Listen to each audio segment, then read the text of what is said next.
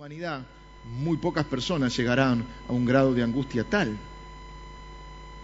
¿Qué hacer en esos momentos? Y bueno, algunos se refugian en el alcohol, otros se refugian en la droga, otros se refugian en el trabajo, otros se refugian en las compras compulsivas, otros se va a la depresión, otros se va a la ira. ¿Dónde ir en esos momentos? Jesús dice, vayan al Padre. Y nos enseña a orar al Padre. Un concepto totalmente revolucionario en ese momento. Nadie le decía a Dios Padre. Había ahí alguna referencia en el Antiguo Testamento a, Dios como Padre de la nación de Israel, pero no un Padre personal. Jesús viene y les enseña, hey, usted tiene un Padre que sabe hasta cuántos cabellos tiene en su cabeza. Un Padre que está atento a ustedes. No cae un pajarito en tierra sin, sin que el Padre lo sepa. Así, así. ¿Cuánto vale un pajarito? Dice, no, vale, vale mucho menos que ustedes. Creen que no sabe lo que ustedes necesitan.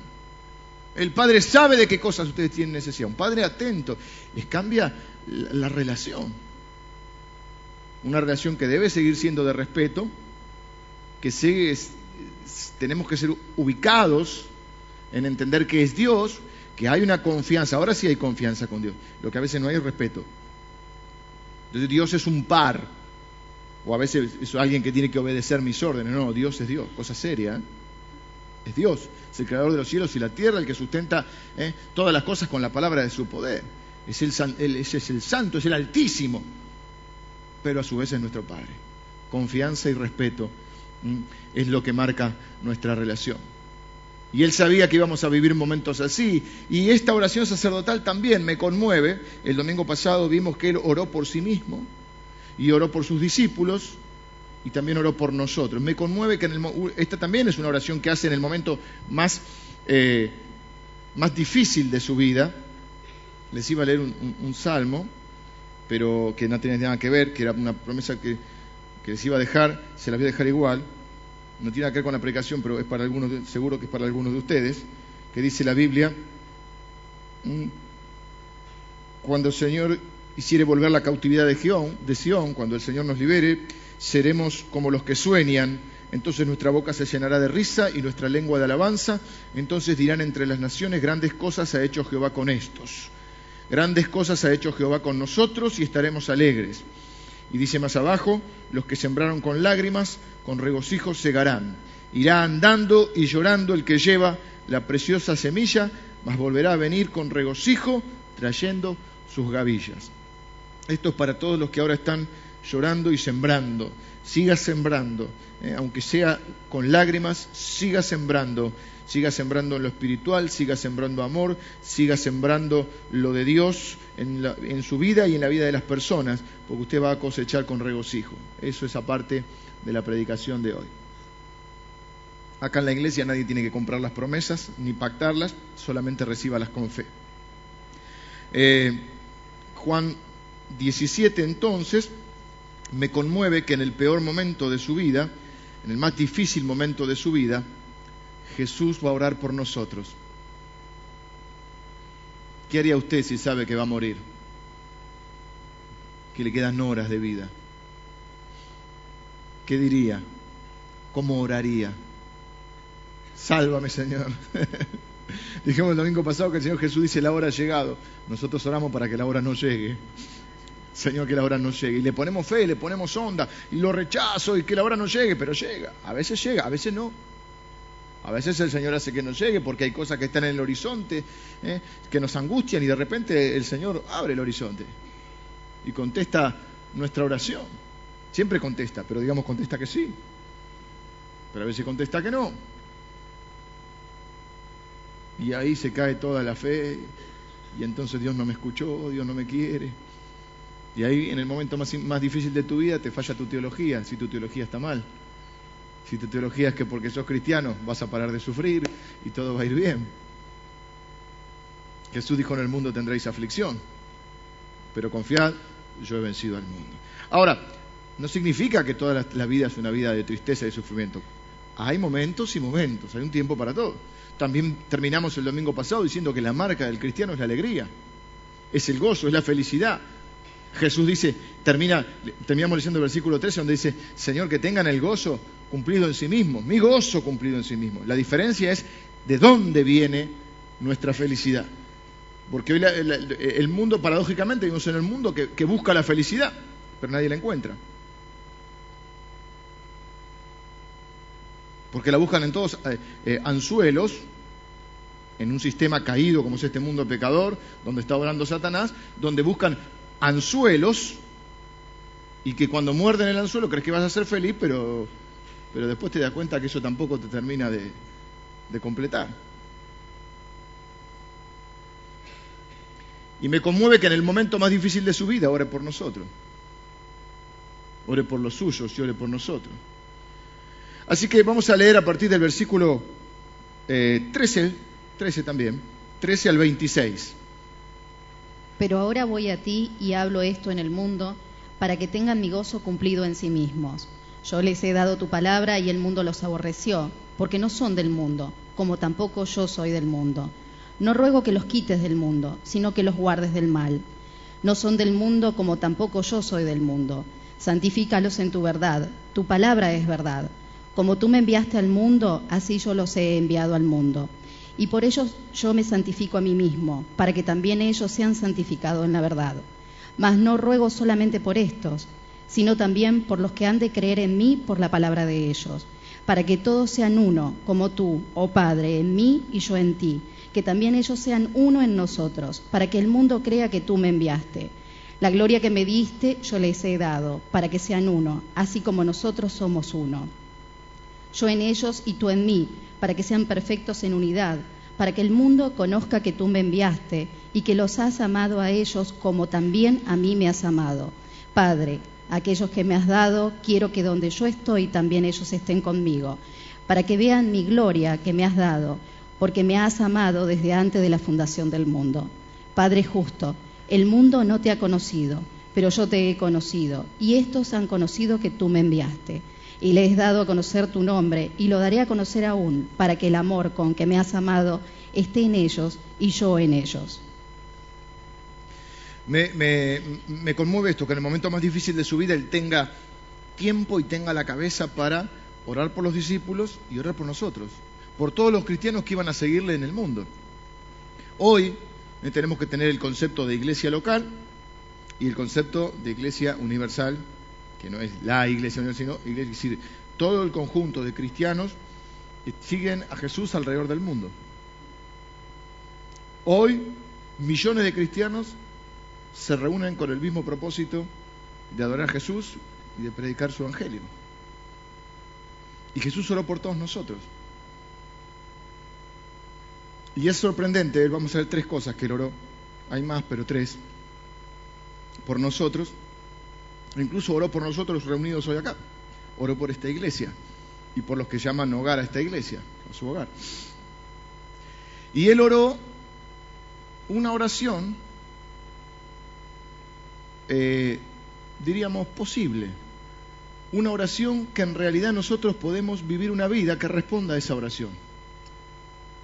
Tres cosas quiero marcar hoy. Voy a tratar de, ir, tengo que terminar un poquito más en horario. Estos domingos me estoy yendo mucho con el, horario y se nos eh, complica el segundo servicio, así que vamos a tener que ajustar los tiempos. Tres cosas que Jesús ora. Primero vamos a, ver que Jesús ora por la misión. Ora por la misión. Del 14 al 19, Jesús dice, ora pidiendo que seamos buenos misioneros. Claro, hay que sacarse quizá eh, o ampliar eh, el, concepto que algunos hemos tenido en algún momento, que dice, no, eh, fulano es misionero. En realidad, si vamos a, lo que enseña la Biblia, todos somos misioneros, porque todos somos enviados, porque todos tenemos una misión en la tierra. El concepto quizá más clásico del misionero es el que va a una tierra lejana, a una cultura desconocida, eh, o que está en medio de una tribu exótica, lo cual es, por supuesto que es un misionero, pero, o el que va a la China, ¿y qué hace? Aprende el idioma, la cultura, trata de, de sumergirse en la cultura, de conocer las costumbres, las fiestas tradicionales, la forma de pensar. Hay personas que se han dedicado a traducir la escritura a idiomas casi para nosotros este, imposibles de, de, imaginar. Hay una Biblia en, Silvia, una Biblia en, Toba, que nosotros le regalamos a la gente de allá de la comunidad. Eh, ese es un misionero, pero también es misionero el que va a la vuelta a la esquina. Jesús dice, Padre, como tú me enviaste,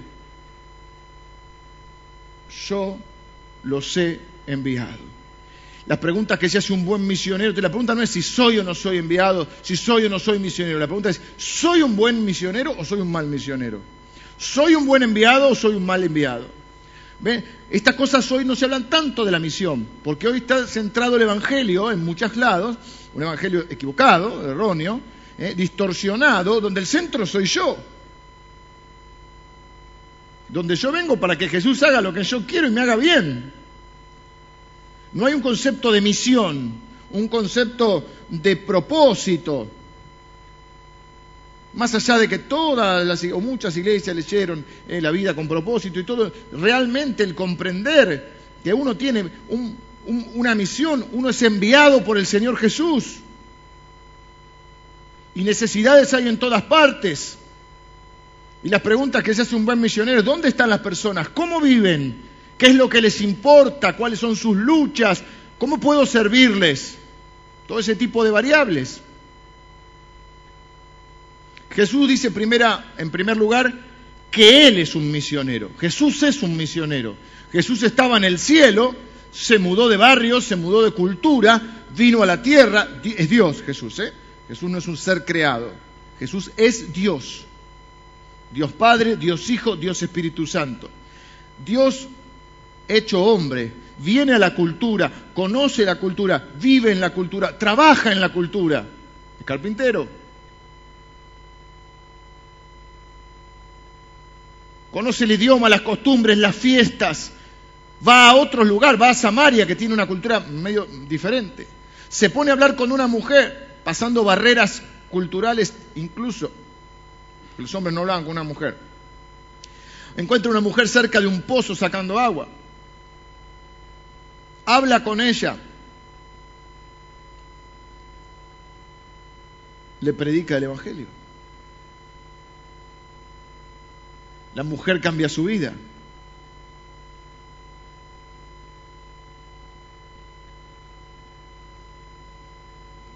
Jesús va a las fiestas, va a los casamientos, participa de las fiestas religiosas y de las fiestas mundanas, come con los pecadores, va a la casa de saqueo, que es un hombre que, saqueo pequeñito era, ¿se acuerdan? Que es un hombre que cobraba impuestos para el imperio, va a la casa de un líder religioso, se encuentra con la, famosa mujer ¿eh? que lava sus pies. Habla con personas, con mendigos, habla con maestros de la ley, va a la sinagoga, antes en vez de los domingos iba a los sábados, va a la iglesia. Hay un, estuve reunido con unos, amigos de la iglesia eh, y nos, jugamos a un juego que está en la compu, y tiene toda la tecnología, un hermano nuestro, que vos, lo ves en la tele, tiene un aparatito y en la tele. Un juego que había en la tele antes que se llamaba eh, ¿Cómo ser millonario? Ese que vas contestando las preguntas. Bueno, 30, sí que es mentira, pero 32 mil eh, ah, euros. Y, y quiere ser millonario con todas cosas bíblicas. Está bueno, Emilio. Está bueno. Hay preguntas que son difíciles. Este, ganas un millón de euros y lo ganamos como la décima vez, pero la, primero no, eran 15 preguntas, pero vas, vas, patinando. ¿eh? La mujer de Isaías. No, el padre de Isaías. te da opciones, ¿viste? Como el juego, ¿se acuerdan ese del, millonario? ¿No se acuerdan? Sí, que lo daba. ¿Sí? Que le podés hacer una pregunta, estaba la musiquita y te pone nervioso. Te da, hay una, un comodín que es 50 y 50 Pulsaciones, claro. Y, tipo pulsaciones, claro. Y después tener otra que tener 25 segundos para... Hay una que, una vez, ¿no? También, como un comodín que podés buscar en la Biblia, te da el versículo. 25 segundos. Este, ¿Por qué le estoy contando esto? Habla con un maestro de la ley, con Nicodemo, y él muestra dos aspectos de ser misionero.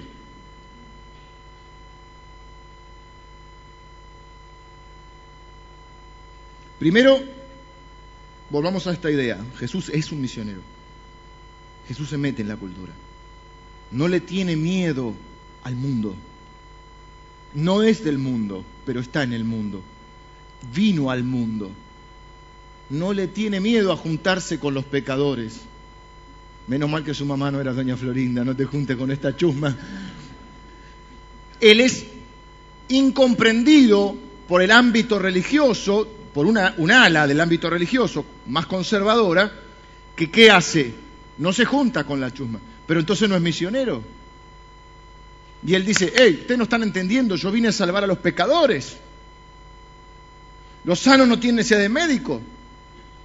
Entonces Jesús viene y se inserta en la cultura, se hace uno de nosotros. Trabaja en la carpintería hasta los 30 años, aprende el idioma, la cultura, participa activamente de su comunidad, no se hace un monje, no se hace un esenio, los esenios, por ejemplo, eran eh, más apartados, él es uno más. Tan es así que cuando él comienza su ministerio, la gente dice, no es este el carpintero, el hijo del carpintero. Y después dice, como tú me enviaste, yo los envío. Así que si sos cristiano, sos un enviado. Dios eligió, dice Efesios, cuándo ibas a nacer, dónde ibas a nacer y para qué ibas a nacer. El tiempo y lugar, dice la Biblia, que Jesús vino en el tiempo y en el lugar indicado. Así pasó con tu vida. Una vez dice, yo nací en el lugar, eh, er, equivocado. O yo nací en el tiempo equivocado. Hay gente que le gusta, eh, a mí me gustan algunas cosas, me gusta ver los museos, las cosas de antes me gustan. Y hay gente que le hubiese gustado vivir en otro tiempo. Yo, no, no, uno nació en el momento y en el lugar indicado. Ese es el plan de Dios para nuestra vida. Eh, y si estamos hoy reunidos aquí es porque se supone, o creemos, nos suponemos, que Dios nos reunió aquí para formar esta iglesia. O sea que estamos reunidos hoy acá por designio divino. Y lo que se supone que debemos hacer es capacitarnos en la palabra, fortalecer nuestra fe, madurar en nuestra, eh, en nuestra, eh, en nuestro seguir de Jesús, en nuestro, en nuestro caminar con Jesús, salir de acá para ser misioneros. Y hay dos aspectos que Jesús menciona. Santificado, dice, y enviados. Yo voy a ver si puedo leer. Pero dice, santifícalos en tu... Eh, yo les he dado tu palabra y el mundo los aborreció porque no son del mundo como tampoco yo soy del mundo. No ruego que los quites del mundo, sino que los guardes del mal. No son del mundo como tampoco yo soy del mundo. Santifícalos en tu verdad, tu palabra es verdad, como tú me enviaste al mundo, si yo los he enviado al mundo. Y por eso yo me santifico a mí mismo, para que también ellos sean santificados en la verdad. Hay dos, dos aspectos de un misionero, ser santificado y ser enviado. Santificado significa puesto aparte, ¿eh? apartado para una misión. La Biblia habla en, algunas ocasiones, menciona una, una figura que es como los utensilios, como diríamos los, los cubiertos, la vajilla.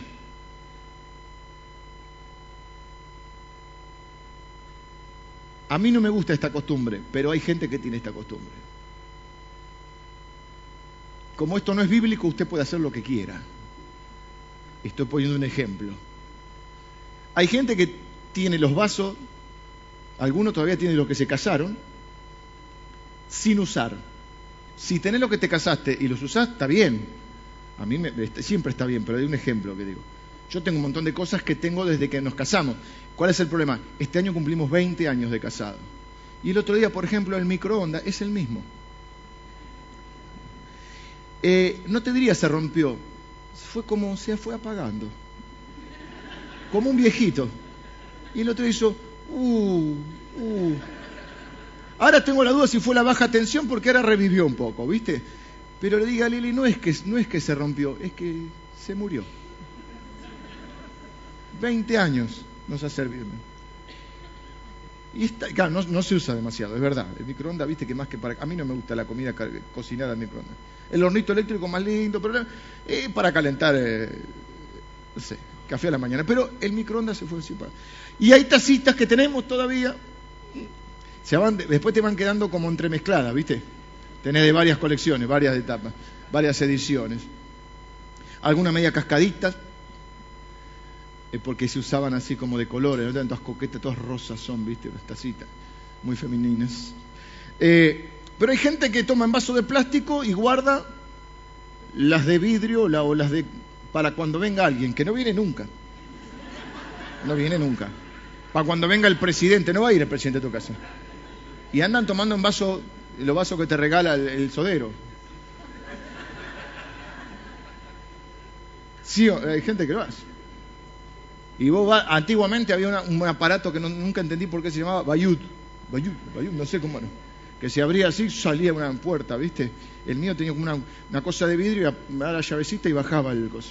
Y tenías todas las copas de cristal. Y uno las miraba y dice, tenemos, esto debe valer millones de dólares. No, pero no se usan, tomamos un vaso de plástico.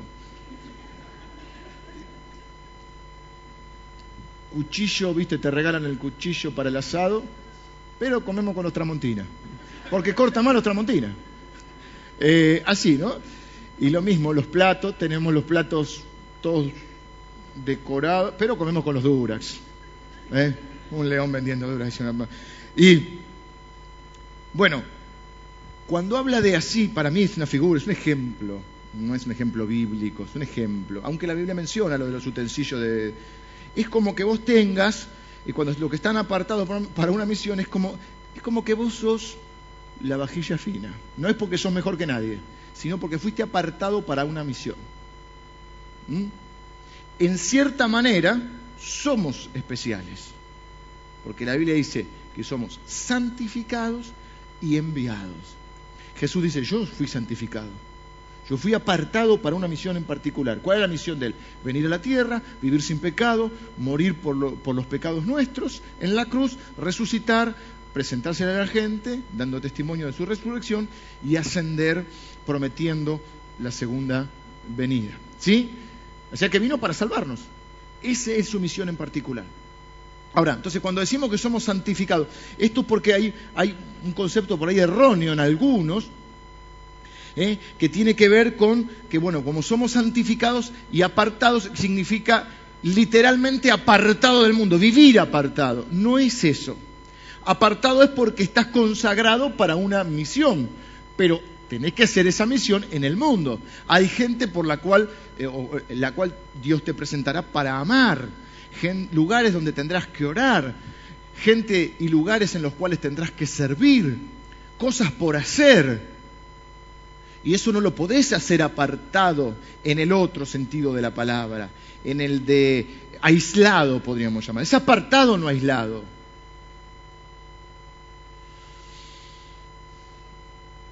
Por supuesto hay que vivir una vida de santidad porque sos enviado, pero sos santificado. Y aquí hay dos enemigos que yo veo, eh, o dos extremos que históricamente se han dado no significa que solo nosotros la tenemos clara y tenemos la posta, pero sí que ha habido estos dos errores. Uno es lo que podemos llamar eh, eh, el conservadurismo, por así llamarlo, el aislamiento, esa gente que te la, no te juntes con el mundo, el mundo, el mundo, el mundo. ¿Y dónde vivís? En el planeta Marte. Vivimos en el mundo. Trabajamos, no estudies. Porque las muchas letras te enloquecen. Agarran esos versículos así, lo tiran como como si fueran eruditos, ¿viste? Eh, entonces hablábamos de esto con algunos hermanos. estamos respetando a todos, porque después voy a hablar de la unidad, ¿eh? Así que en lo esencial, unidad. En lo no esencial, libertad, en todo el amor. Pero erróneamente, con, una buena intención. Siempre partimos de que nosotros creemos que las buenas intenciones, porque Dios no anda con mal pensado, porque Dios es, bien pensado, piensa bien de nosotros. Así nosotros tenemos que ser gente bien pensada, no mal pensada.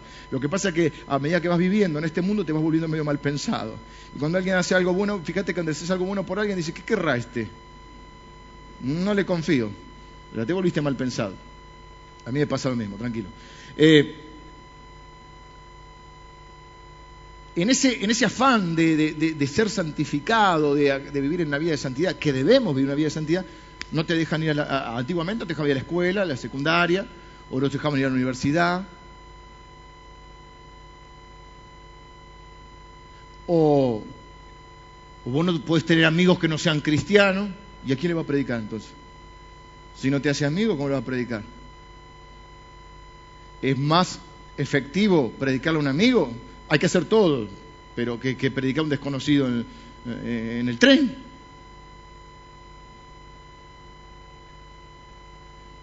Si uno es un, la conciencia de misionero, uno tiene que hacerse amigo de, por un matrimonio, hacerse amigo de matrimonios que no son creyentes, invitarlos a comer, recibirlos en tu casa, mostrarles la gracia de Dios, la comprensión. Ah, no, no, no, venís acá, no, no, y, y ya lo empezás a juzgar antes de conocerlo. No, no, no fumé, no tomé, pará, dale a Cristo. Vos te quedas a Cristo, no te quedas las normas morales. Después Dios le va a ir indicando. Empezamos al revés nosotros. Entonces, en ese conservadurismo, pongámosle bien intencionado.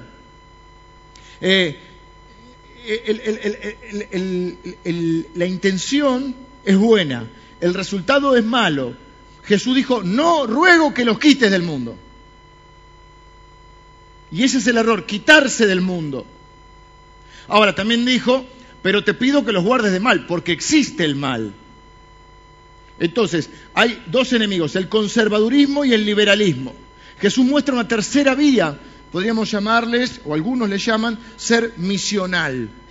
Si las dos líneas extremas son malas, el conservadurismo y el liberalismo. El conservadurismo es no escuches música del mundo, no vayas al mundo, no vayas a ver una obra de teatro del mundo, no veas una película del mundo, todo, todo, todo no.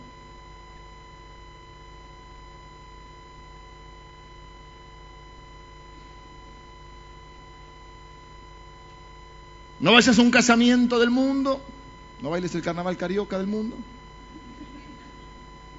Y el liberalismo que, con tal de estar en la cultura, termina siendo uno de ellos. Pero estamos en el mundo, pero no somos del mundo. Entonces, está el otro extremo, que es el liberalismo, donde se subestima la obra de Satanás se subestima la obra del maligno, por eso dice, no te pido que los quites del mundo, pero que los guardes del maligno, porque el maligno está. Y hay gente que subestima la obra de Satanás, creyendo que puede, no, bueno, no es tan malo Satanás, no es tan peligroso. Entonces hay que estar en el mundo, pero con un ojo viendo de no pecar y de no caer. Porque eso dice la Biblia, que esté firme, mira que no caiga.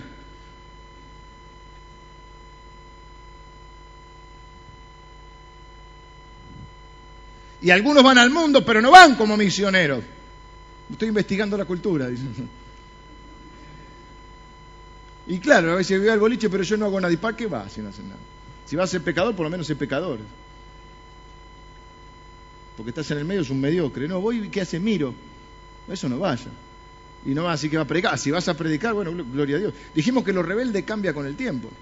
Jesús dijo que había que orar en los cuartos cerrados porque en ese momento estaba de moda orar en las plazas, y, porque era para hacerse visto. Hoy rebelde sería orar en la plaza, como los chicos que fueron ayer a la plaza a predicar con, todo un show. Hoy sería rebelde orar en las esquinas. Jesús dijo, no en las esquinas como los escribas que quieren ser, conocidos. Fíjate cómo cambia, ¿no? Antes rebelde era usar un jean roto y, y tomar una cerveza. Hoy ser rebelde es ir a trabajar y estudiar.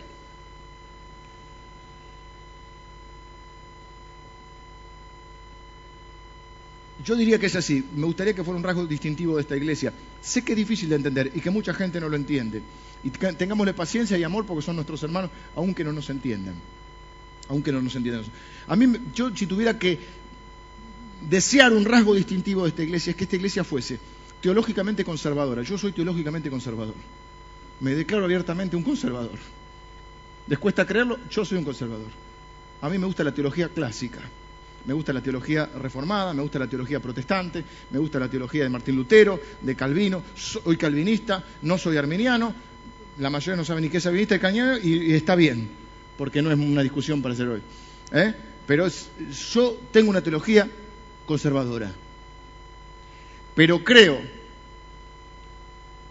y dentro de esa teología conservadora, tiene que ver con creer todo lo que dice la Biblia, amar la Biblia y enseñar la Biblia. Nosotros predicamos la Biblia. No predicamos nueva era, no predicamos psicología, no predicamos eh, todas otras disciplinas, algunas pueden ser buenas, unas malas, nosotros somos predicadores de la Biblia. El, viernes vi eh, Preacher Gun o Preacher Machine, no sé cómo se llama, el predicador eh, armado. ¿No la vieron? Véanla, tiene un debate interesante. Es, aparte es una historia real. Al final de la película aparece el verdadero predicador, un hombre que va al África y, que toma las armas para... A mí no me preocupa tanto que mate, el único que descuidó la familia, pero... No, hay que verla esa película, te deja pensando, diciendo... Mm". Te mueve algunas cosas así, viste, estructuradas que uno piensa. Teológicamente, conservadores. Culturalmente, y entiéndase bien esto, ahora lo voy a explicar, si no liberales. Y esto es lo que a veces no se entiende. Flexibles en lo que la Biblia dice que podemos ser flexibles.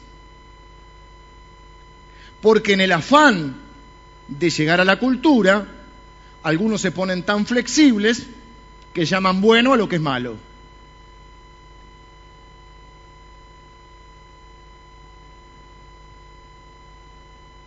Lo que es pecado es pecado. Y no tenés que ser pecador para ser misionero. Ahora, después si te escuchás un tango en el auto, a mí no me da ningún problema. Y un carnaval carioca está permitido. teológicamente conservadores y culturalmente liberales, es decir, flexibles en lo que podemos ser flexibles. ¿Y cómo sabemos en qué podemos ser flexibles? Por eso dice, santifícalos en tu verdad, tu palabra es verdad. ¿Cuál es mi regla, mi norma para saber qué puedo y qué no puedo? ¿En qué puedo ser flexible y en qué no puedo ser flexible? La palabra, no las culturas humanas, no las costumbres humanas. Por ejemplo, este verano estuve mirando, son parte de nuestros hermanos también los tipos Amish, Amish o no sé cómo también tienen otros nombres, ahí son generalmente menonitas, creo que hay una, una, dije que iba a terminar rápido, ¿sí? Toca estoy el primer punto todavía. Eh, ahí en La Pampa. Ellos viven como en el 1600, 1700. Mi pregunta es, si ellos quieren ser como Jesús, que yo lo, entiendo porque se apartan, viven en comunidad, pero ellos no viven como en la época de Jesús. Porque de última, si quieren ser como Jesús, bueno, se pongan túnica y vivan como... Ellos viven como en el 1600. ¿Quién determinó que el 1600 es la forma de vivir que dice Dios? Son los que andan con los sombreritos y los, jardineros. Eso es una tradición humana. La Biblia no dice eso. Es como un día aparecieron diciendo, no, hermano, eh, los más, los más viejitos se van a acordar de esto. Tiremos los televisores que son del diablo. Y hoy predicamos por televisión. Entonces, ¿cómo era? La computadora, que cuando el código de barra llega a 666, nos morimos todos. Viene el Señor, la bestia. La computadora es la bestia. ¿Saben qué pasó lo mismo con los ferrocarriles? Hace muy, bueno, son del diablo, pero viajar en el Sarmiento una experiencia casi infernal. Eh, pasó con las bicicletas. La batería. La batería, algunos todavía lo piensan. Mm. Con las canciones. No, no hay que cantar los himnos. A mí, me gustan los himnos. Yo soy, como soy más viejo, más viejo, soy himnero. Pero los himnos, muchos de ellos, eran música que se cantaban en los salones. ¿Vieron los, cuando ve la película del oeste? tan, tan, tan, tan, tan, tan. Y de ahí viene la música de muchos los himnos, o los himnos de los países.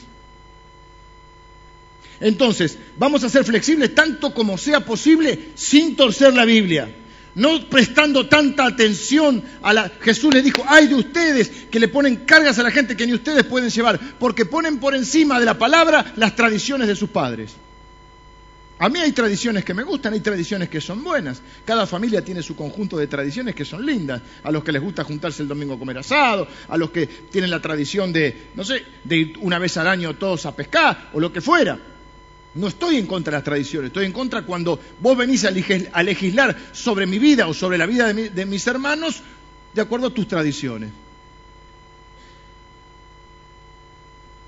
O sea que somos conservadores en lo que es la Biblia. Pero, ¿cómo le podríamos llamar? Eh, podemos contextualizar nuestro, los métodos oportunos, así lo anoté, mira, mira qué frase, los métodos oportunos en la forma de hacer las cosas como buenos misioneros. La Biblia no cambia, la Biblia es eterna y la iglesia tiene que ser bíblica y cultural, bíblica y contextualizada. Y esto confunde a todos y no debería confundir, porque es como vivió Jesús. No pecó, pero tenía amistad con la gente del mundo. Tenía amor por esas personas que no eran cristianas. Estaba con ellos, se preocupaba con ellos, comía con ellos, iba a sus fiestas, iba a sus casamientos. Bueno, che, si lo dicen todos, multiplicó, eh, creó el vino.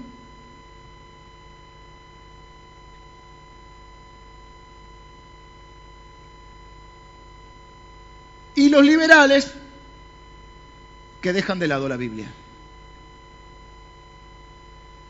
En pro de quizás lo mismo, todos tienen buenas intenciones. Vamos a evangelizar, vamos a hacer, pero termina siendo tan uno como ellos que no hay diferencia.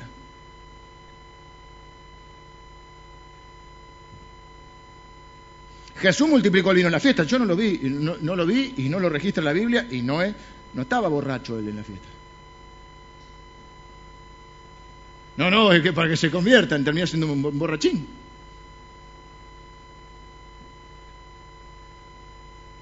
Bueno, voy al segundo punto, si no, no termino. Segundo punto, Jesús oró por la unidad. Versículos 20 y 21.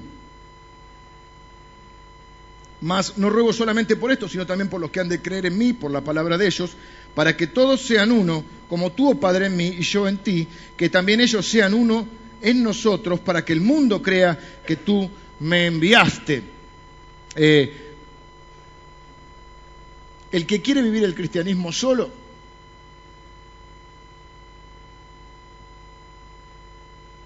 cae. El que quiere vivir el cristianismo solo se mete en problemas. Necesitamos hermanos, necesitamos compañeros de oración, necesitamos personas muy íntimas con las cuales rendir cuentas, necesitamos poder escuchar a alguien y de alguna manera tener referencias en nuestra vida. Yo me sujeto a Dios. Yo no digo el otro eh, esquema de manipulación, que alguien toma las decisiones por vos. Ni el pastor, ni el líder, no, no, no. Vos tenés que tomar tus propias decisiones, pero tenés que tener referencias.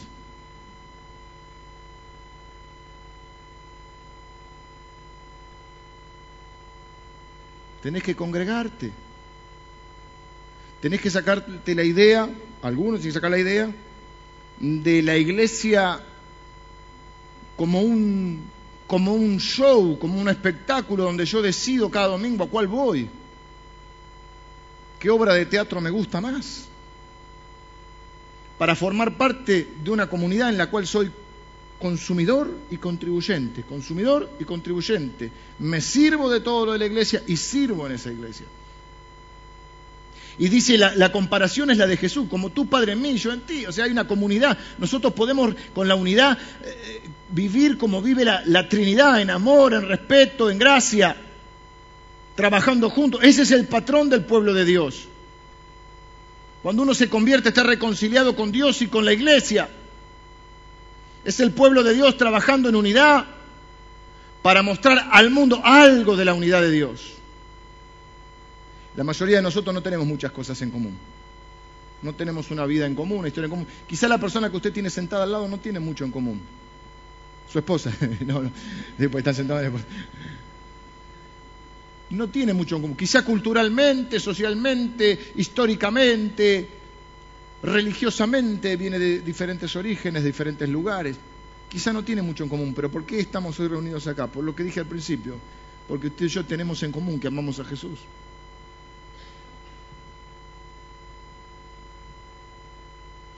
Y entonces,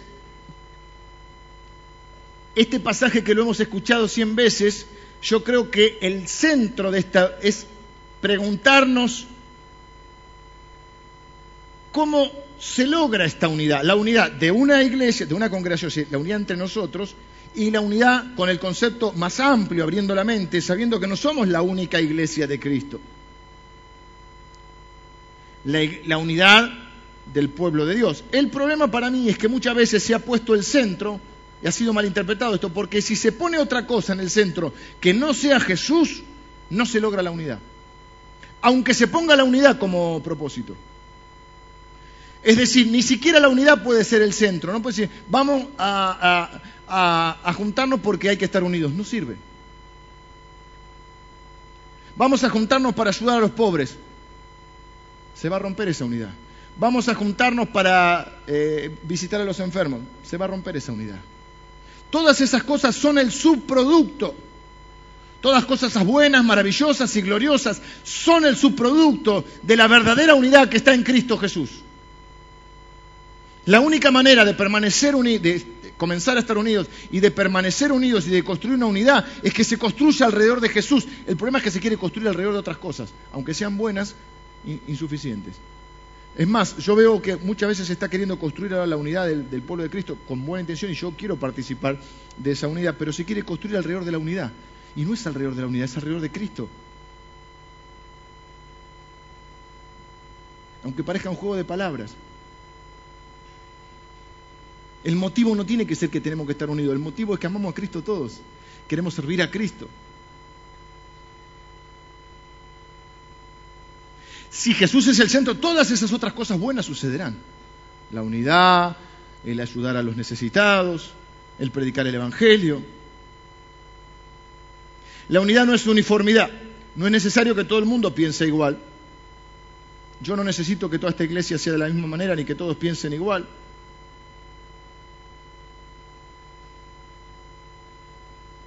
El Padre y el Hijo no son iguales.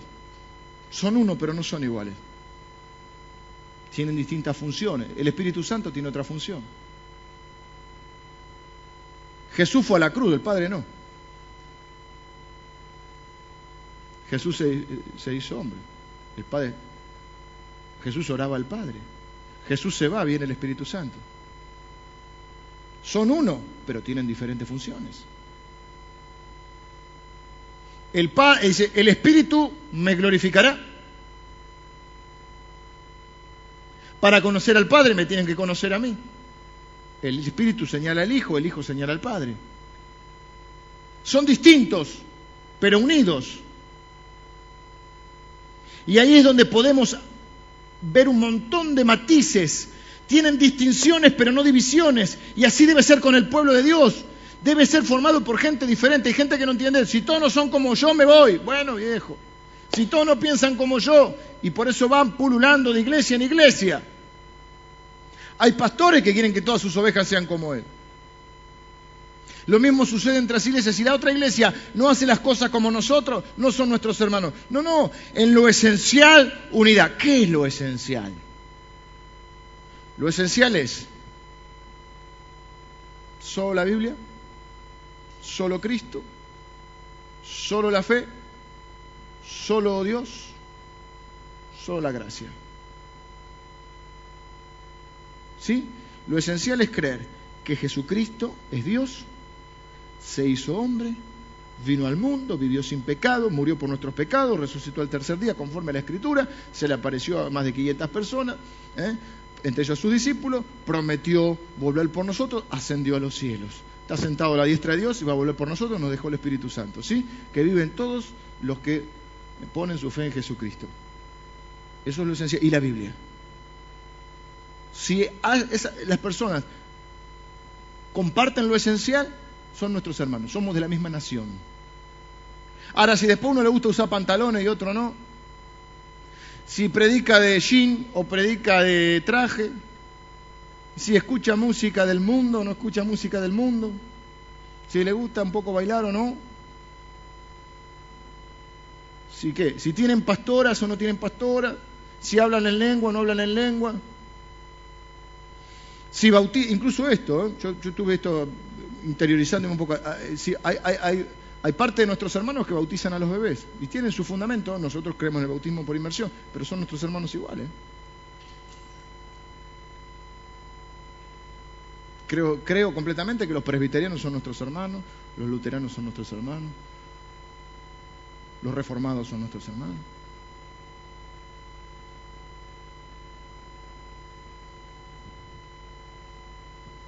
Algunos no les gustó tanto.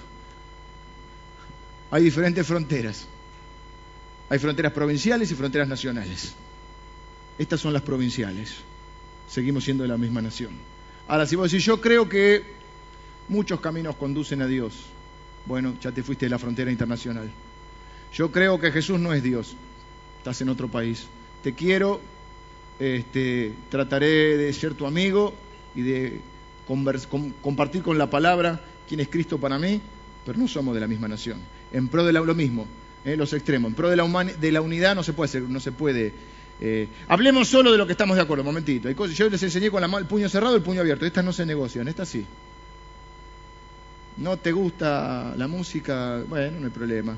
¿Te gusta, no te gusta usar pantalones? ¿No te gusta que la mujer se pinte? Bueno, no hay problema. Estas no se negocian. A ver, con todo respeto y, con amor hacia ellos, pero con la verdad. Por ejemplo, los mormones no son nuestros hermanos. Los testigos de Jehová no son nuestros hermanos.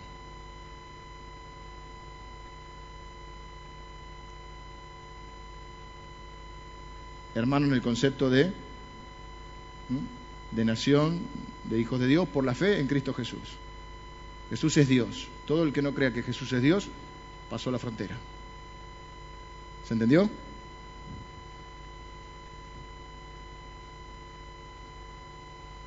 ¿Y cuál es la pregunta que uno tiene que hacerse? ¿Qué puedo aprender de mis hermanos? ¿Qué puedo compartir? ¿Cómo les puedo servir? ¿Cómo me pueden servir? Ellos hacen las cosas a veces diferentes que yo. Estoy seguro que hay cosas que puedo aprender de ellos, estoy seguro que puedo enseñar algunas cosas. No vamos a hacer todo de la misma forma, cada uno tiene su forma de hacer las cosas, sus convicciones bíblicas. Eh, hay cosas de la Biblia en las cuales no estamos de acuerdo. Sin embargo, somos de la misma nación y no estamos en guerra con los hermanos. No estamos compitiendo a ver quién tiene la iglesia más grande. No estamos criticando a nuestros hermanos. ¿Aman a Jesús? Yo amo a Jesús. Jesús es el centro de sus vidas. Jesús es el centro de mi vida. ¿Aman la palabra de Dios? Amo la palabra de Dios. ¿Estamos ganando, tratando de ganar a la gente para Jesús? Estamos tratando de ganar a la gente para Jesús. ¿Qué es lo que tenemos que ser? Y nosotros somos una iglesia bastante numerosa, si se quiere. Tenemos que ser humildes y generosos. Humildes para saber que podemos aprender de todos nuestros hermanos y generosos para ver cómo podemos servir mejor a nuestros hermanos. Bueno, pero ellos no hacen las cosas como yo las hago. Bueno, quizá en algunas cosas que usted piense que están equivocados, la mejor manera de acercarse es sirviéndoles, amándoles. Y luego llegará el momento que por la relación podremos llegar incluso a, debatir con la palabra, porque ¿cuál es una de, de lo esencial? La Biblia podemos debatir sin, sin hacer la guerra. Y quizá hasta podemos influir. Yo hay veces que veo cosas que está mal decirlo, pero me avergüenzan de mis hermanos. Y quizá hay hermanos que se avergüencen de mí. Sobre todo cuando prendo la tele cristiana. En esos horarios raros que, que a veces manejo, 6 de la mañana, o 5 era, no sé. Me sentí mal esta semana físicamente. Veo la tele y veo unos hermanos nuestros, unos apóstoles. Me quería matar.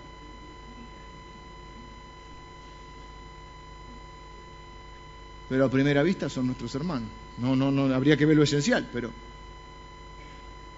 y usted dice, yo haría algo, algunas cosas distintas, yo haría todo distinto. Yo pienso distinto, hablo distinto y haría todo distinto. Y él quizá me ve a mí y se, se quiere matar también.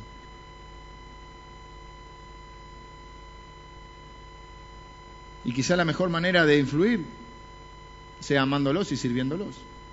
¿Se entiende? No poniendo barreras en todos lados ni creyendo que uno es la última Coca-Cola en el desierto.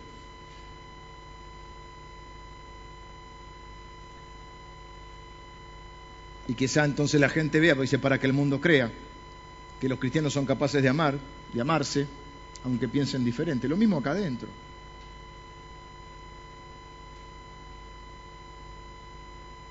No te ofendas tan pronto. No seas tan susceptible. Estás en una comunidad de pecadores,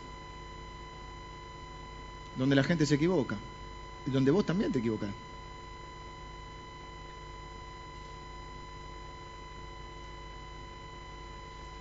Y tenemos que amarnos. Y el amar incluye perdón, incluye la otra milla, incluye la otra mejilla, incluye abrir la cabeza y no pensar que todo el mundo tiene que hacer como vos decís. Visité una iglesia hace un tiempo atrás, donde uno dice, le debe pasar a ustedes si está de visita incluso acá. Qué raro es esta gente. O qué raro que hacen las cosas. A veces te llaman la atención, a veces decís, qué lindo esto. A veces es lindo ver iglesias de otras culturas. Ahora con el internet te puede ver, una vez vi por internet una iglesia de gitanos en España. En aquella época se cantaba mucho lo de Marcos Witt, escucharlo de Marcos Witt cantado, ¡ah! era una cosa impresionante, lindo, ¿eh? Me gustó, a mí me gusta un poco el, el tema ese, interesante, rarísimo. Vi una iglesia del África que pasaban a ofrendar y los negros estaban eh, eh, eh, y bailaban mientras ofrendaban. A algunos le vendría bien. Claro, por eso Dios llama al dador alegre, ¿viste? Algunos van al, van al, al como cordero van llevados al matadero.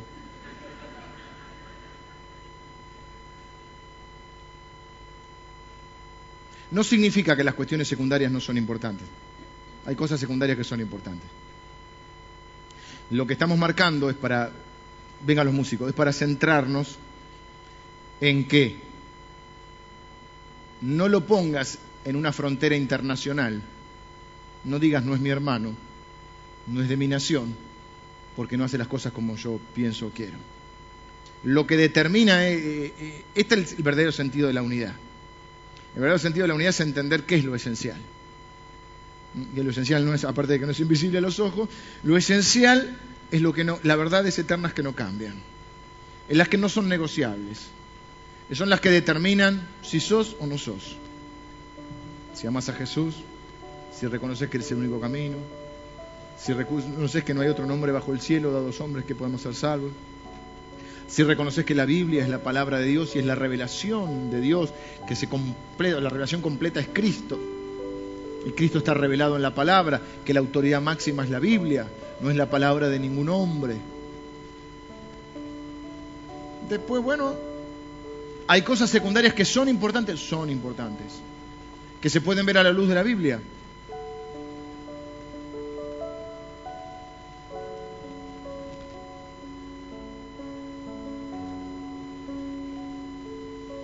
Y yo quiero en este tiempo, y creo que tengo el, la inquietud de Dios.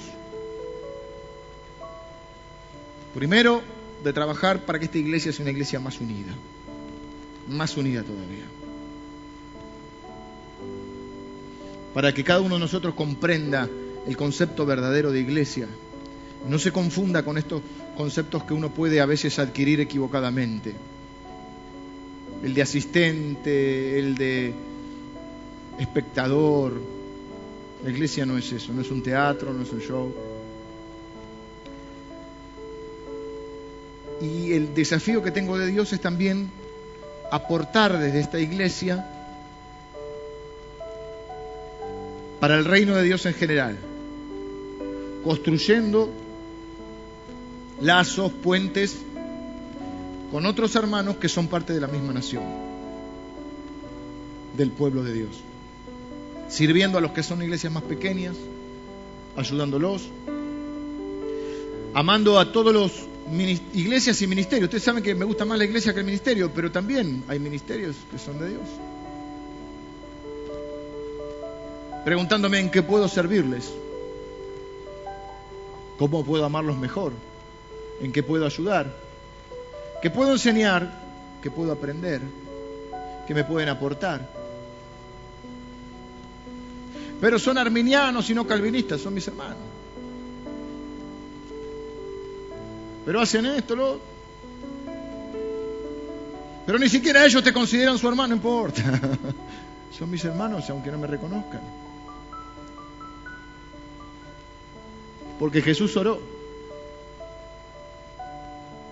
Y yo quiero responder a la oración de Jesús. Quiero vivir una vida que responda a la oración de Jesús. Lo tercero, y ya tengo que terminar, ya me fui de horario otra vez. Lo tercero es que Jesús oró para que usted y yo sepamos que Él nos ama dice, acá que hay buena luz, Padre, aquellos que me has dado, quiero que donde yo estoy, también ellos también estén conmigo, para que vean mi gloria que me has dado, porque me has amado desde antes de la fundación del mundo, Padre justo. Padre justo, el mundo no te ha conocido, pero yo te he conocido.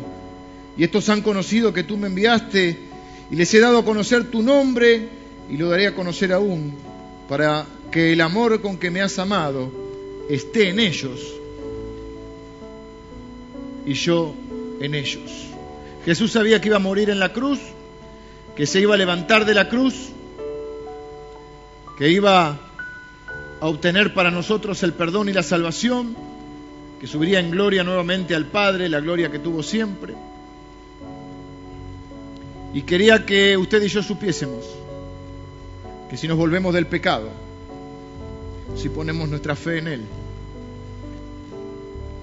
Él nos daría la salvación. Nos haría sus hermanos. Jesús nos haría su hermano, hijos de Dios. Formaríamos parte de su familia, de su pueblo, de su reino.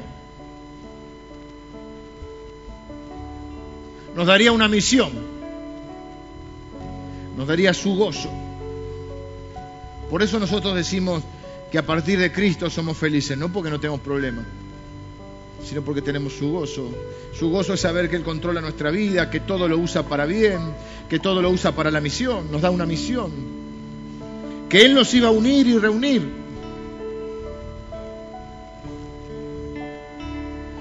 Y que, escuche esto, que usted y yo supiésemos que este no es nuestro hogar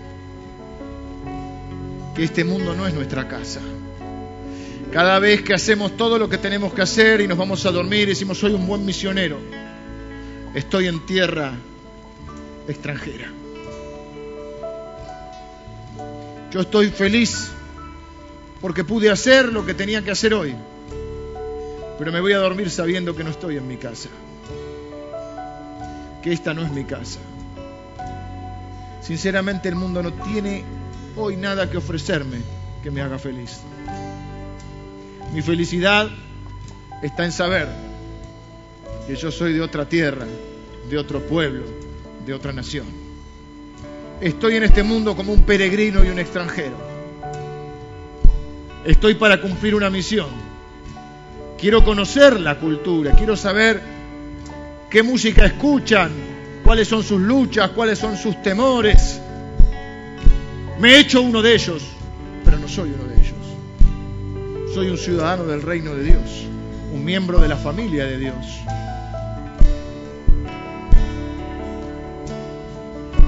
Y Jesús quería que supiésemos que Él nos ama hasta el final. Por eso en el momento más difícil de su vida, Él oró por nosotros. Él oró por usted y por mí. Señor, que tengan mi gozo Señor, que sean buenos misioneros, santificados y enviados, que entiendan que son de la misma nación, del mismo pueblo, que no se anden peleando por esa mente cerrada que tienen. Que entiendan que el mundo va a creer en sus hechos, no en sus palabras. El mundo no cree en nuestra teología, cree en lo que ve. Y si ve que somos una, una bolsa de gato, ¿quién quiere formar parte de una bolsa de gato? Si ve que somos unos cerrados, que en vez de mostrarle amor, le mostramos juicio y condena,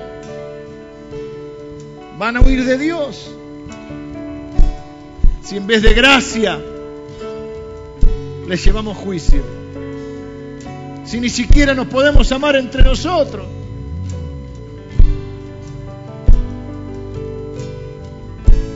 Pero yo creo que la oración de Jesús está siendo contestada. Creo que muchos de nosotros tenemos su gozo.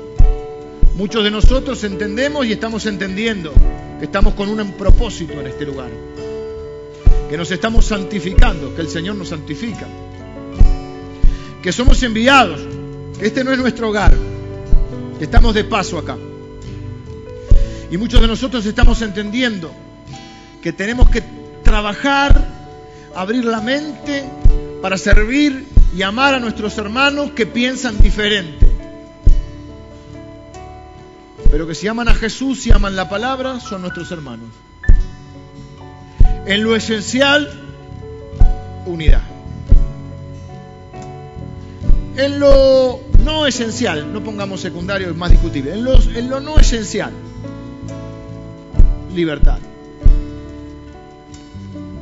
Pero como decían en el siglo XVII, en todas las cosas, el amor.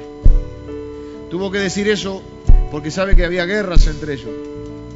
Guerras literales. Nombre de Cristo se ha hecho cualquier barbaridad. Entonces la pregunta que usted puede hacerse hoy, ¿cómo yo puedo santificarme? ¿Cómo puedo yo eh, comprender más que soy un misionero? Quizá hoy no voy a la China, no voy a, una tribu exótica, pero ¿cómo puedo comprender más a la gente que me rodea? ¿Cómo, ¿A quién puedo invitar a comer a mi casa? Abrirle mi casa, abrirle mi corazón. Hacerme amigo de los papás de los compañeros de escuela de mis hijos. Hace poco nos invitaron los papás de un, compañero de Jero. Ellos a nosotros. Y le dije a Lili, bueno, tenemos que invitarlo a nosotros. Y hay otro, y otro. Y tenemos que tener, si nos jugamos todo acá, todo lo bien. A mí me gusta que en esta iglesia haya eso de que nos invitamos a comer y está bueno. Pero también con la conciencia, una vez al mes por lo menos, hay que, gente que no es de acá. No queremos ser un pequeño pueblo muy feliz. No miremos con cara rara al que viene vestido diferente, habla diferente. Algunos vienen, yo me doy cuenta, y a veces me, emociona la, la obra de Cristo porque gente que ha venido me miraba así. Yo veía gente que decía, este me odia, me odia. Yo veía que me miraban con odio. Y hoy los veo conociendo al Señor.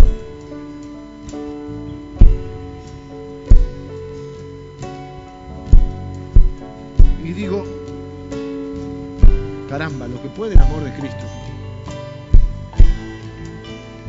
Y entonces algunos están en la universidad. Nosotros no podemos dejar de, ver que hay una universidad acá cuatro cuadras, y que si queremos ser la iglesia de la ciudad tenemos que, hacer. Y hay, hay un montón de chicos que estudian en esa universidad. Y hay hospitales, y hay una clínica una cuadra. Y hay una de las estaciones de trenes que más personas pasan, leí una vez estadísticamente, por, por día en el mundo. Y hay iglesias hermanas más pequeñas a las cuales tenemos que ayudar y bendecir. Y hay un montón de cosas para hacer. Si entendemos que esto es la oración de Jesús, lo que oró en los últimos minutos de su vida, quiere decir que esto es lo que le importa a Él. Yo creo que a Él no le importa si las mujeres usan pantalones, no le importa. No le importa si te escuchas un, tanguito o lo que te gusta en el no le importa. No le importa si, perdón, eh, pero no le importa si te come una morcilla o no te come una morcilla. Algunos ya se están poniendo. Y no, que se vea como un asado que hace mi hermano. Yo no como morcilla porque no me gusta, pero. No le importa. No le importa si tomas un vasito de vino la come, no le importa. Vamos a orar.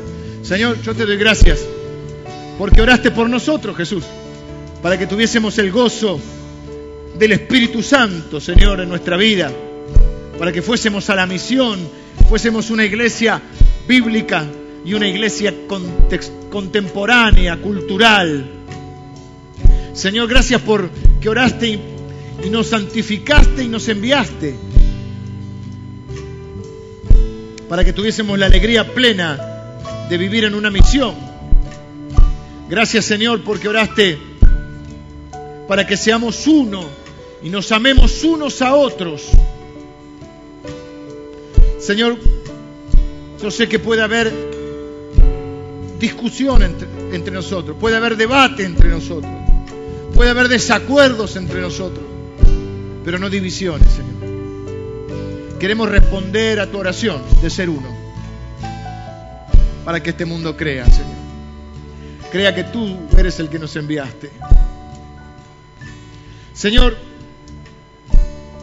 gracias por todos nuestros hermanos de esta ciudad y alrededor de, de, este país y alrededor del mundo, que te aman y creen tu palabra. Yo te pido por todas las iglesias y todos los ministerios que te aman y creen tu palabra. Te pido que los prosperes, que los bendigas, que los uses, que les des sabiduría y que les des amor. Señor, que podamos servirles a todos los que tú pongas en nuestro caminar, en nuestro paso. Que podamos enseñar y aprender de ellos. Que podamos amarles sin competencias, sin celos, sin divisiones.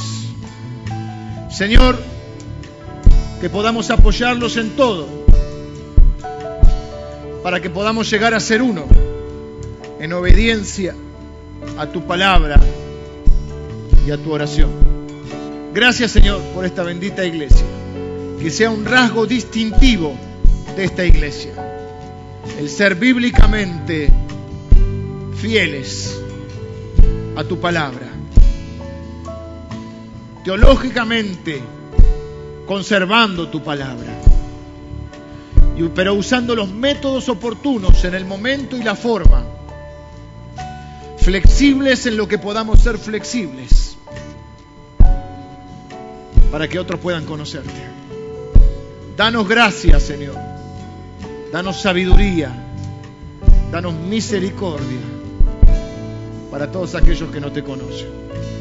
Que cada uno de mis hermanos en este lugar comprenda que es un enviado, un misionero, santificado y apartado para llevar las gloriosas buenas noticias.